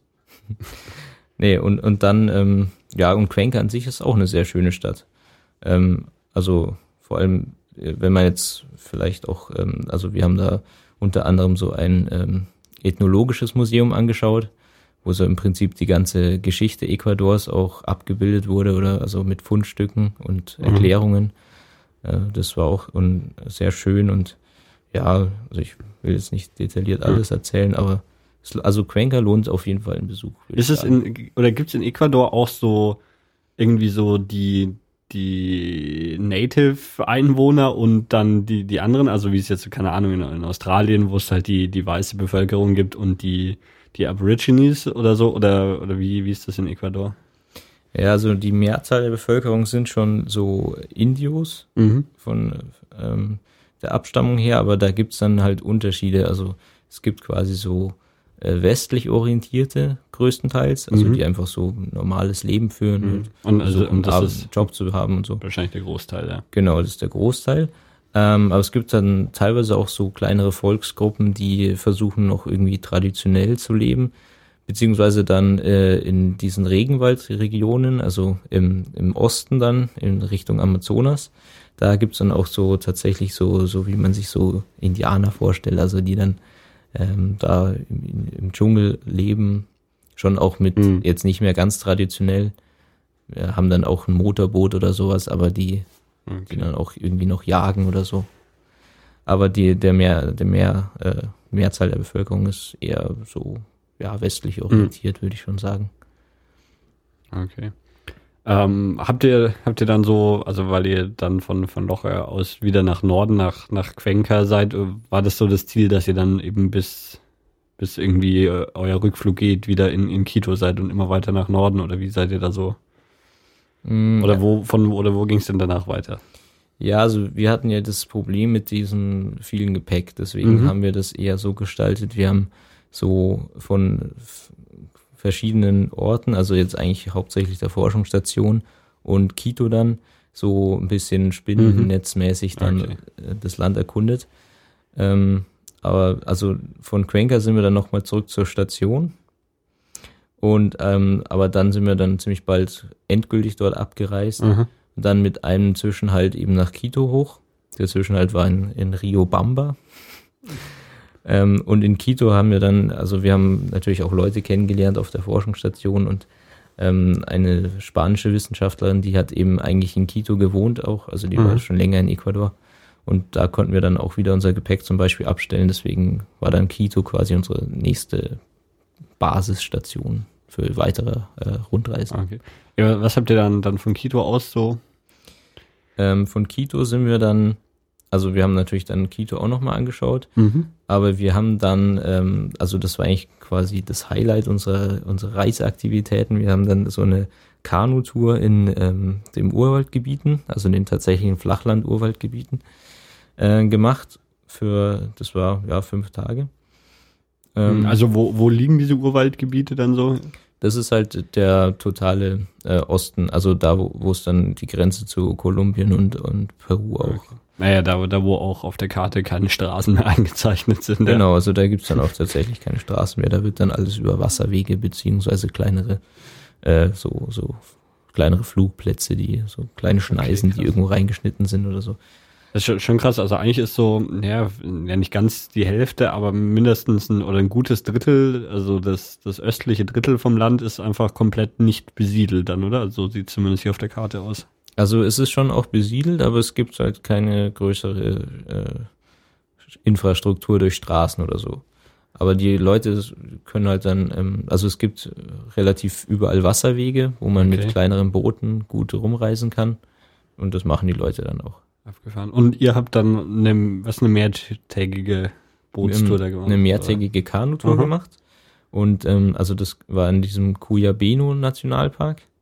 Mhm. Und ähm, ja, also das war eigentlich eine total schöne Sache, weil wir halt eben jetzt ähm, also mit einem Kanu ohne Motor unterwegs mhm. waren. Also die meisten Leute machen sowas mit Motorkanus, mhm. aber dadurch, dass wir eben gepaddelt haben, hatten wir halt auch äh, noch intensivere Naturerlebnisse, denke ich, als mhm. mit einem Motorboot. Und äh, bei dieser Tour sind wir halt dann, das war gut, das war jetzt in so einer Art Reisegruppe mhm. mit ähm, noch ein paar anderen Leuten, aber das hat eigentlich nicht weiter gestört. Also das war dann irgendwie eine Gruppe mit ein, mit ein paar Kanus, die und die, die Route war quasi vorgegeben oder wie? Ja, so, so in der Art. Also mhm. man sind immer so zwei, drei Leute in einem Kanu gewesen.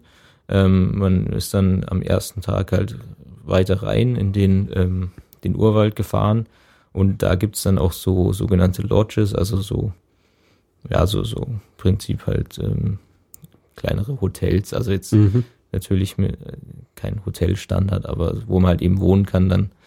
Ähm, und von da aus kann man dann wieder Ausflüge machen und ähm, also auch alles natürlich nur mit Boot, aber also und, und, wirklich so, so die, die ganzen, also sind es Orte, die dann da mit, mit Wasserstraßen verbunden sind oder eigentlich nur so einzelne Hütten? Hm, also es gibt kleinere Orte, aber Aha. das sind eher so die Orte, wo halt dann die, die Ein also die Bevölkerung eben lebt. Mhm. Und ähm, dazwischen gibt's dann immer noch an diesen größeren Wasserstraßen diese Lodges, die halt für Touristen gedacht sind hauptsächlich. Mhm. Bilden dann diese, diese Flüsse irgendwie ein wirklich so, so ein Netz oder geht dann da ein so ein großer, großer Fluss durch und den fährt man halt lang? Mm, ja, es gibt schon so einen größeren Flussarm, der hauptsächlich ja. benutzt wird, aber je nachdem, wie hoch der Wasserstand ist, das hängt dann immer davon ab, wie, wie viel es geregnet hat in der letzten Zeit, ähm, gibt es dann auch schon so, so richtige netzartige Strukturen. Also zu der Zeitpunkt, Zeit, wo wir da waren, war es eher nicht so hoch, das Wasser. Um, da musste man hauptsächlich diesen Hauptfluss benutzen. Okay. Und ähm, ja, je nachdem, wie viel Wasser dann auch da ist, ähm, bilden sich dann so größere Lagunen, also so richtige Seen, die dann aber teilweise sogar ganz austrocknen, wenn es mal eine Zeit lang nicht regnet. Okay.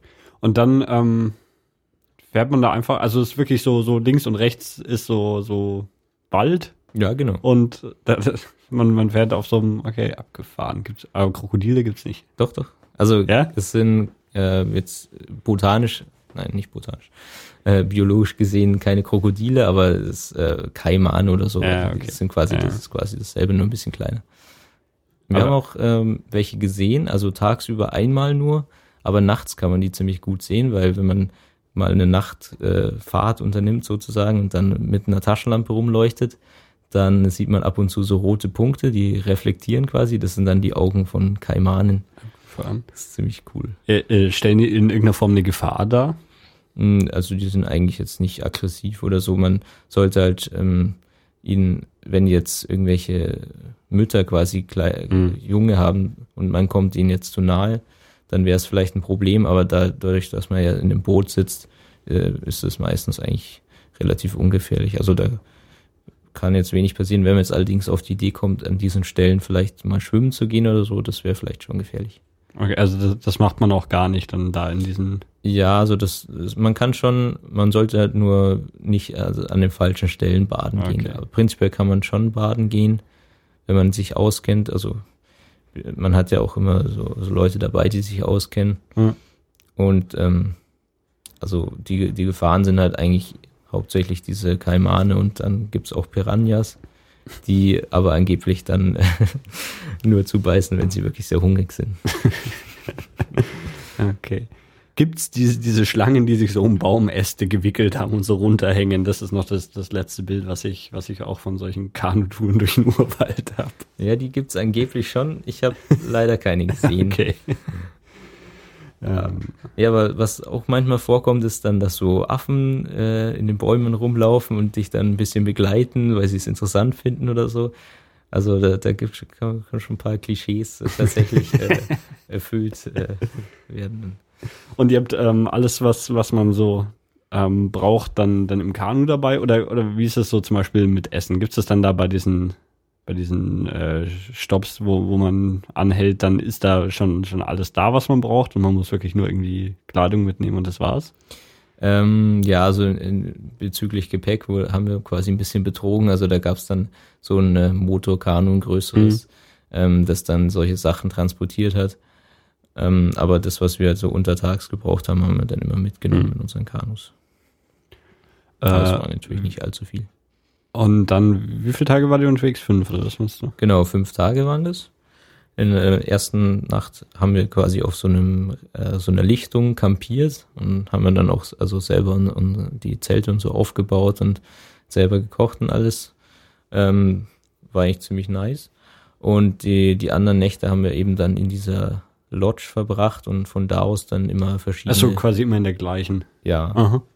Weil das ist, ähm, also das ist ganz interessant. Das Land gehört tatsächlich, also jetzt rein rechtlich so äh, Indianerstämmen und ähm, die einzelnen Stämme bauen dann quasi ihre eigene Lodge und versuchen dann da mit Ökotourismus ein bisschen Geld zu mhm. machen.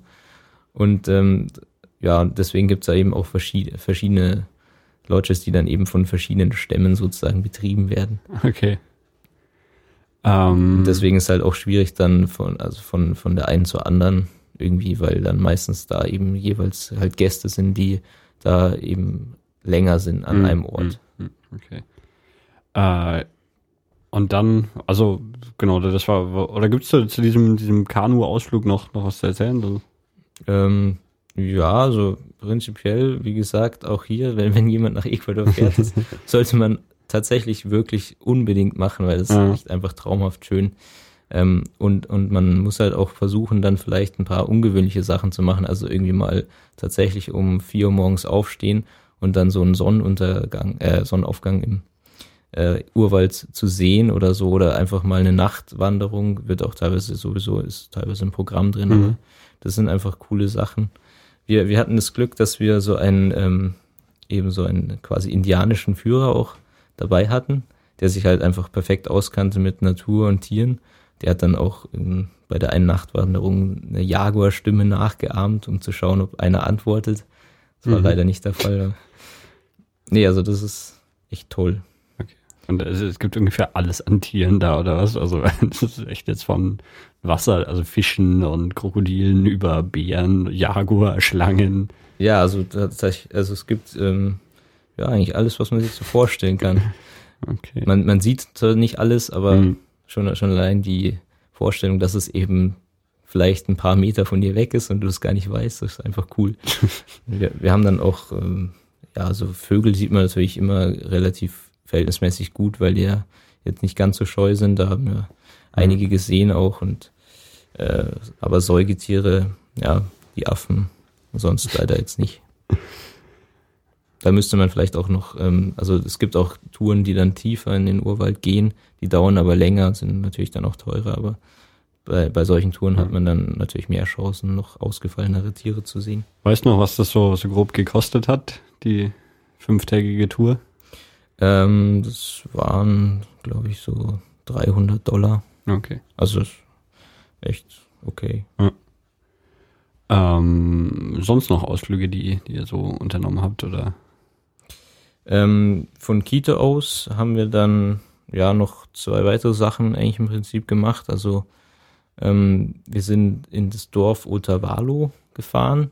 Das ist so ein krasser Touristenmagnet. Das, da dachten wir uns, das müssen wir jetzt eigentlich auch noch machen.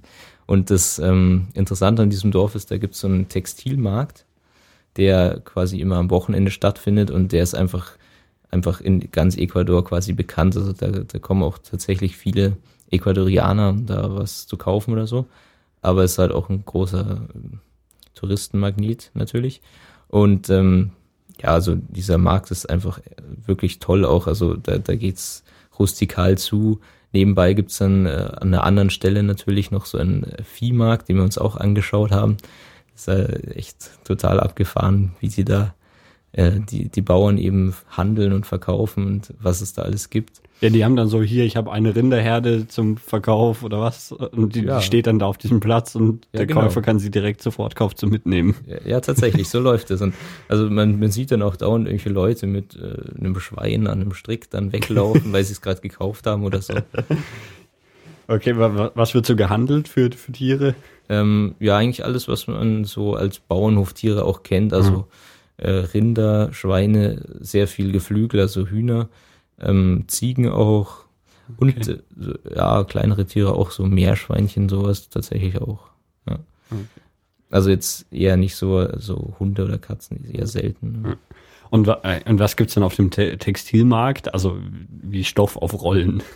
Nee, das sind eher so Textilprodukte, also äh, der Klassiker natürlich Hängematten, und dann diese Al Alpaka-Pullis, mhm. alle mögliche Kleidung aus Alpaka-Stoff äh, und ähm, ja, so eigentlich alles, was man sich vorstellen kann. Gefälschte Fußballtrikots? Nee, okay. die habe ich jetzt dort nicht gesehen, die gibt's äh, generell schon. also es ist auch nicht ausschließlich mhm. Textil, aber hauptsächlich. Okay. Und die, dieser Ort ist nur, nur aufgrund dieses Markts berühmt, oder wie? Also ähm, das ist so, dass dieser spezielle Indianerstamm, der da eben ansässig ist, die, die haben halt schon immer so hochwertige Textilwaren mhm. produziert und die haben es halt irgendwie geschafft, das auch irgendwie so richtig so ein bisschen, ja, also so kommerziell zu nutzen quasi. Mhm. Und, und das sind tatsächlich ähm, Leute, die mittlerweile alle mit irgendwelchen dicken BMWs rumfahren oder so, weil, weil diese Textilindustrie halt einfach krass boomt, also vor allem eben auch durch Touristen, schätze ich mal. Also haupt, hauptsächlich mhm. kaufen das schon Touristen, was es da so gibt. Also Ecuadorianer tragen jetzt selten so diese Sachen, die man sich so vorstellt aus Südamerika, so äh, Pullis mit Lamas eingestickt und so. Das ist eher selten, aber das kriegt man da alles ja. natürlich. Aber, aber es ist jetzt auch nicht so die, die große internationale Textilindustrie, dass da irgendwie, keine Ahnung, nee. Baumwolle für die ganze Welt gewebt wird oder was weiß ich. Nee, nee. Also es ist schon, nur so. Also es ist teilweise schon, denke ich mal, mechanisiert mittlerweile, hm. aber eher okay. in so einem äh, lokalen, regionalen Maßstab. Hm. Ähm, Gibt es so, oder generell so, so Unterschiede zwischen so, so, so Reichtumsunterschiede, weil du jetzt da meintest, dass die da teilweise dann mit, mit den teuren BMWs rumgefahren sind. Also kann man irgendwie so feststellen, weiß nicht, dass die, die Leute in Quito wesentlich reicher waren als irgendwie im Rest des Landes oder irgend sowas? Mm, ja, das, also so ganz auf dem Land sind die Leute natürlich ärmer als mhm. in der Stadt, aber sonst kann man das jetzt, glaube ich, nicht so sagen. Also hätte ich jetzt nicht so mitbekommen zumindest. Also gibt gibt dann auch nicht, oder ist dir zumindest nicht aufgefallen, dass es so, so einen extremen Unterschied gibt, dass es dann irgendwie die Slums gibt, wo die Leute unter Pappkartons wohnen und irgendwie das, das reiche Bankerviertel oder sowas? Nee, tatsächlich eigentlich nicht, weil es ist auch so, dass ähm, man, man sieht die Unterschiede da auch nicht, glaube ich, weil es kann sich, obwohl vielleicht viele Leute arm sind, können sich trotzdem fast alle zum Beispiel ein Auto leisten, mhm. ähm, weil eben auch Benzin unglaublich billig ist in Ecuador. Ähm, und ähm, ja, so eine Wohnung hat schon fast auch jeder, denke ich. Aber also ich denke, es gibt schon Unterschiede, aber man sieht sie nicht so okay. offensichtlich. Okay. Ähm, also das war, war dann der, die Stadt mit ihrem Textilmarkt. Genau. Ähm, ja, und das, das, letzte, was wir uns auch noch angeschaut haben, ähm, das ist so eine Art Berg-Nebel-Regenwald gewesen. Also immer alles sehr naturlastig. Mhm. ähm, ja, das ist so relativ nördlich von Quito, noch ein kleines Stück. Ja, da gibt's jetzt nicht allzu viel zu berichten. Also es war einfach schöne Natur, auch wieder einige lustige Vogelarten und so. Mhm. Aber jetzt. Es ist wieder so, so ein Nationalpark gewesen, den ihr, oder wie? Nee, das war kein Nationalpark, kein ausgewiesen, aber einfach mhm. eine schöne Region, landschaftlich, okay. ne, von der Natur her. Aber ohne jetzt irgendwie große Stadt in der Nähe oder sowas? Nee, nee, das so ein kleines Dorf gab's da halt.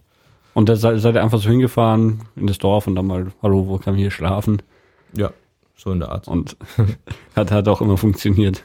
Ja, doch, das funktioniert eigentlich ziemlich gut. Manchmal muss man vielleicht zum zweiten Haus dann gehen, aber, aber an sich ist es wunderbar. Ähm, Außer natürlich ähm, in dieser Stadt mit dem Textilmarkt, da, da sollte man natürlich äh, schon reservieren, weil da eben unter Umständen extremer Ansturm an Touristen und all, Ecuadorianern aus allen Mhm. möglichen Landesteilen ist. Da ist dann gern mal, heißt das alles ausgebucht. Ähm, da haben wir das nicht riskiert und vorher was gebucht, aber sonst kann man das relativ spontan machen eigentlich. Ähm, was wollte ich jetzt fragen? Genau, der, ich habe ja mit, es ist, äh, wenn man das Luftpostarchiv zurückschaut, es gibt die Episode mit Martin über Peru, ich glaube, es war die dritte oder sowas. Und der Martin meinte damals, dass sie de- das Spanisch, was sie in Südamerika sprechen, ist eigentlich viel leichter verständlich als das, was die Spanier sprechen, weil die nicht so komisch lispeln. Also ich Mhm. meine, du, du hast jetzt wahrscheinlich nicht so viel mit, mit echten Spaniern gesprochen, aber sprechen die irgendwie viele Dialekte? Ähm, also ich denke, das hat schon seine Berechtigung, was der Martin gemeint hat. Also ich habe jetzt noch nie einen Spanier Spanisch sprechen hören, aber Mhm. das war eigentlich, ich war ja doch eher Anfänger Mhm. und man hat es dann nach einer Zeit schon ziemlich gut verstanden. Also das ist ähm, doch durchaus eher so eine Anfänger-Spanisch-Version, ja. Okay. Und es gibt, glaube ich, auch keine allzu großen Unterschiede jetzt in der Grammatik oder Ja. in, in den Vokabeln. Ein paar natürlich schon, aber also, nee, das ist relativ einfach zu erlernen im Verhältnis zu so Schulspanisch, glaube ich auch. Okay. Ähm, ich meine, dir, dir war ja anzusehen, dass du kein Ecuadorianer bist. Haben sie dann bei dir Touristenpreise veranschlagt, irgendwie versucht, dich abzuzocken, irgend sowas? Ähm, also in Quito schon ab und zu hat man das versucht, denke ich, vor allem bei den Taxifahren, aber das, ähm, ja, muss man halt im Vorhinein dann immer den Preis. Hm. Also theoretisch haben die da die Verpflichtung, Taxameter zu benutzen, aber Mhm. tatsächlich machen sie es dann ähm, meistens nicht. Es sei denn, man weist ja ausdrücklich darauf hin oder so. Ja. Oder sie versuchen es zu manipulieren. Meistens ist es eh sinnvoller, wenn man dann eben den Preis vorher aushandelt. Ja. Und da kam es dann schon mal vor, dass überzogene Sachen gefordert wurden. Haben wir am Anfang vielleicht nicht so gewusst und wurden Mhm. vielleicht auch ein oder, das ein oder andere Mal über den Tisch gezogen, aber im, im Ganzen jetzt eher nicht. Äh, in den anderen Landesteilen wäre mir das überhaupt nicht begegnet, dass man versucht hat, jemand abzuziehen. Das ist klar, ähm, dass natürlich so Leute, die irgend, irgendwas verkaufen wollen, also so ein Schrott halt, Mhm. äh, dann natürlich zuerst zu dir gehen. ähm, aber nee, also Okay. so betrugsmäßig ist eigentlich kaum. Na gut, ähm, wa- war's das so, so im Groben und Ganzen zu Ecuador? Da haben wir was Wichtiges vergessen. Ähm, pff, weil, was vielleicht noch interessant war, wir waren, wo wir dann, wir waren ja noch ein paar Tage in Quito, Mhm. so zwischendrin immer. Mm, Und äh, wir sind dann irgendwann noch zu diesem Äquator-Denkmal gefahren. Ähm, also da, wo eben, da gab es damals diese französische Forschungsexpedition, die eben versucht hat, den Äquator zu äh, errechnen, wo der sein muss. Und die haben dann da ein Denkmal gebaut, so ein riesiges. Beziehungsweise die, die Ecuadorianer im, im Nachhinein haben das gebaut, denke ich mal. Ähm, und da gibt's dann eben ein paar Meter daneben, wo dann der GPS-Äquator ist. so ein relativ witziges Museum, wo sie auch so Äquator-Experimente quasi machen. Ähm, Ja, ja, das, was, was gibt's für Äquator-Experimente? ja, also da gibt's ja dann diese Sachen, ähm, dass ähm, sich angeblich dann das Wasser linksrum und rechtsrum dreht und so. Das haben sie auch vorgeführt. Das äh, hat auch tatsächlich, also es war auch so, ich weiß nicht, ob sie das irgendwie getürkt haben oder nicht, aber es war auf jeden Fall überzeugend. Äh, und, und dann auch so Sachen, die, dass man zum Beispiel eine Kugel relativ gut, wenn man jetzt direkt am Äquator ist, auf ein spitzes Objekt stellen kann.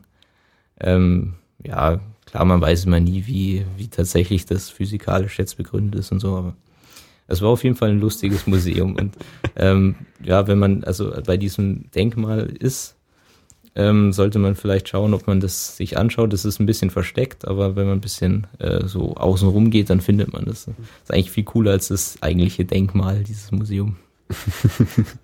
Und ähm, äh, weißt du, wann, wann die Franzosen versucht haben, den Äquator zu bestimmen? Ja, das muss so 1850 rum, Okay. also irgendwann im äh, Mhm. 19. Jahrhundert auf jeden Fall, glaube ich, war das. Und lagen nur ein paar Meter daneben, ja? Ja, so von dem, was das GPS behauptet, halt irgendwie, weiß nicht, maximal 100 Meter daneben. Also ziemlich, ziemlich gut die Berechnung, doch. Okay. Und äh, ja, an, an dem Punkt haben sie halt aus irgendeinem Grund gesagt, dass der Mittelpunkt der Erde, weil ich glaube, das ist dann auch der höchste Punkt, also von der äh, Meereshöhe der höchste Äquatorpunkt oder so. Okay. Also haben, haben die Franzosen gesagt oder die Ecuadorianer jetzt? Mm, Ja, beide wohl. Also das, Okay. das Ding heißt auch Mita del Mundo, also irgendwie sowas wie Nabel der Welt. Aha. Äh, bei den Ecuadorianern, die sind da natürlich auch mächtig stolz drauf. Okay. ja, ich weiß nicht, ob wir noch Zeit haben. Ja, ja. Ich habe noch, Da, Im Internet ist genügend Platz.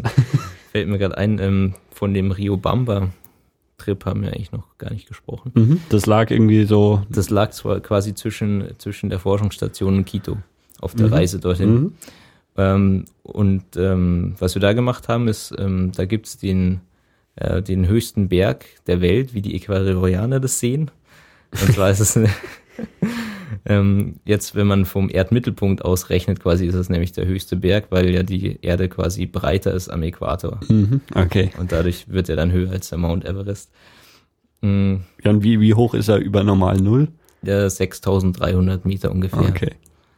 Ähm, das ist der Chimborazo. Und da waren wir eben auch an diesem Berg. Also wir ähm, sind natürlich jetzt nicht ganz hochgegangen, Mhm. weil das dann doch durchaus ein bisschen Training und ein bisschen Eingewöhnungsphase ähm, fordert. Aber wir sind dann tatsächlich bis auf 5000 Meter hoch. Also der, der Fuß ist so bei 4000 Meter. Da Mhm. kann man so, es geht eine Straße vorbei, kann man dem Bus halt hinfahren und da aussteigen. Mhm. Und wir sind auf 5000 Meter hochgelaufen. Und äh, da hatten wir dann tatsächlich so ein bisschen Höhenkrankheit. Also da ist dann so schwindelig Mhm. geworden und hatte so ein bisschen Sonnenstichgefühl und so. Okay. Also das war äh, relativ interessant, das mal auch mal erlebt zu Mhm. haben. Aber es ist auch, auch wieder landschaftlich total cool an diesem Berg. Also da wächst ja dann natürlich kaum noch was. Ja. Da laufen dann so äh, Vikunjas rum, also das sind so wilde Lamas im Prinzip. Spucken die? Nee, hätte ich jetzt nicht gesehen. Die sind auch relativ äh, unängstlich, weil die haben halt da keine Bedrohungen im Prinzip und kommen auch recht nah ran, kann man ganz gut beobachten. Ähm, ja, also das war auch Aha. sehr schön. Und dann auf dem Berg oben liegt Schnee. Genau, also auf der Spitze ist eigentlich dauerhaft. Ja. Aber auf, auf den 5000, wo ihr wart, noch nicht. Na, da hat es gerade so begonnen mit dem Schnee. Also wir konnten auch eine Schneeballschlacht da machen. Okay. Ähm, ja, und Rio Bamba, was wir auch gemacht haben, wir haben ähm, uns quasi die einzige Eisenbahn von Ecuador, beziehungsweise die, ja, einzige, also die Ecuadorianer haben mal eine Eisenbahnroute gehabt, die ist jetzt teilweise noch in Benutzung, also streckenweise, jetzt nicht durchgängig, aber sie wollen es im Moment wieder aufbauen. Und da gibt's halt auch so eine relativ äh, interessante Eisenbahnstrecke, die haben wir uns auch angeschaut.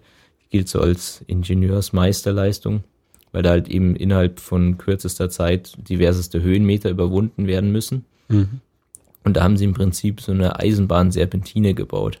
Okay. Dass die Eisenbahn fährt dann ähm, eine gewisse Strecke und muss dann wieder rückwärts quasi fahren, über eine Weiche dann eine andere Strecke. Also, weil das ist einfach so ein steiler Hang. Okay, dass es ist so, so zickzack, wie sie sich irgendwie hochschlängelt, oder? Ja, genau. Also sie fährt immer so vorwärts, dann rückwärts und dann Ah, vorwärts. okay, Das abgefahren. ist echt ziemlich cool. Und ähm, ja, das ist natürlich auch sehr touristisch äh, geprägt, diese Attraktion, aber es hat uns jetzt nicht weiter gestört. War- Aber ihr seid nicht mit, mit der Bahn gefahren. Doch, doch. Ja? Ja. Okay. Aber das ist eben, Und die hat dann zwei Lokführer drin, oder was? ähm, ja, also tatsächlich halt jemand, der so hinten dann Ja. schaut, aber jetzt nur, nur Ja, eine okay. Lokomotive. Aber ich meine, es dauert ja auch ewig lang, oder? Also du, du bewegst dich ja nicht in die oder also der der um du legst ja nicht so viel Strecke zurück, oder? Dann auf dem dem Teilabschnitt, aber fährst trotzdem entlang zickzack hin und her, oder? Ja, so diese Zickzack-Abschnitte sind nicht so lang, so 300, 400 Meter. Ja. Es geht eigentlich echt nur darum, möglichst viel Höhe Ja. zu überwinden. Ähm, und insgesamt dauert es gar nicht so lange. Also es gibt dann auch einen äh, Typen, der dann immer rausspringt, die Weiche stellt, und dann kann man direkt wieder zurückfahren. ähm, ja, also es, es geht eigentlich relativ schnell. Okay. Aber es ist echt eine coole Sache. ja, sonst zu Rio Bamba gab es jetzt eigentlich dann nichts weiter Berichtenswertes. Okay. Ähm, und zu Ecuador? ja, also insgesamt sehr tolles Land. Es ist für jeden was dabei. Ähm, also sowohl für Leute, die Sport machen wollen, die Natur sehen wollen, die einfach nur Strandurlaub machen mhm. wollen, die äh, gut, wenn man jetzt auf äh, moderne Städte steht, dann ist vielleicht schwierig, mhm. aber nee, auch kulturell, ja. Mhm. Kann man auf jeden Fall immer weiterempfehlen. Und das Teure ist der Flug dahin und wenn man es einmal bis dahin geschafft hat, dann kommt man mit weniger Geld aus. Ja, also das, aber das hängt auch von einem selber ab. Man kann natürlich auch viel Geld ja. ausgeben. Und ähm, was wir natürlich nicht gesehen haben, was auch ein Highlight ist, sind die Galapagos-Inseln. Und wenn man die einplant, dann braucht man natürlich einen dicken Geldbeutel. Deswegen sind sie bei uns auch rausgefallen. Fährt man dann, oder wie, wie würde man da, würde man dann von Ecuador aus hinfliegen oder mit dem Schiff fahren? Genau, da würde man ähm, auf die Hauptinsel dorthin fliegen, mhm. hauptsächlich. Und von dort aus dann mit irgendwelchen Booten mhm. weiter. Aber da kann man, soweit ich das mitbekommen habe, auch dann eigentlich hauptsächlich nur so geführte Touren oder so machen. Also so richtig frei bewegen kann man sich da nicht. Okay. Ähm, ja, dann würde ich sagen, war's das, oder? Ja, sei denn. Irgendwelche Fragen offen? ähm, ja, ich weiß nicht, wenn Richtung Kolumbien, dann fällt mir immer der kolumbianische Drogendschungel ein, irgendwie im, ja, in, in, Kontakt mit den Drogengangs gekommen und gekidnappt worden. Ähm, ja, wir jetzt Gott sei Dank nicht. Ja, aber das ist tatsächlich interessant. Also wir waren relativ nah an der kolumbianischen Grenze dann bei dieser Dschungeltour. Ähm, beziehungsweise in der Stadt, wo, wo das startet, das ist so eine, ja, so eine Ölstadt, mehr oder weniger im Nichts. Und ähm, als wir dann von dort wieder abgereist sind, das war mit einem Nachtbus, da wurden wir dann tatsächlich dreimal kontrolliert. Also da sind, sind sehr, sehr viele Kontrollen wegen mhm. eben diesem Grenzproblem. Mhm. Da wurden wir ähm, quasi erstmal von der Polizei kontrolliert. Die mhm. haben Körperdurchsuchung gemacht, witzigerweise. Okay. Dann äh, zehn Minuten später kam das Militär die haben, wollten unser Gepäck durchsuchen, aber uns nicht. Okay. Und dann äh, nochmal 20 Minuten später kam nochmal die Polizei, da hat aber ein Busfahrer irgendwann hat es ihm gereicht, dann hat er so rumdiskutiert und dann haben sie es irgendwie gelassen, eine Kontrolle zu machen. Ich weiß auch nicht, aber okay. Äh, das ist, also wenn man Drogen aus Kolumbien einschmuggeln will, dann erst im Gepäck und nach der ersten Kontrolle muss man sie dann am Körper tragen. Ja, genau. Ja, aber ähm, was, was da wohl auch in diesen Regionen immer ein Problem ist, ist äh, tatsächlich Benzinschmuggel weil in Ecuador eben das Benzin so unglaublich billig ist. Und weil dann, die auch selber Öl fördern, oder? Ja, und weil der Staat Benzin subventioniert für die Verbraucher. okay.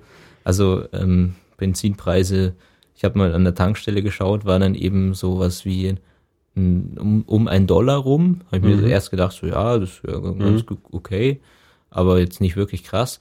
Hab dann später erfahren, das ist der Gallonenpreis. Also das ist schon krass.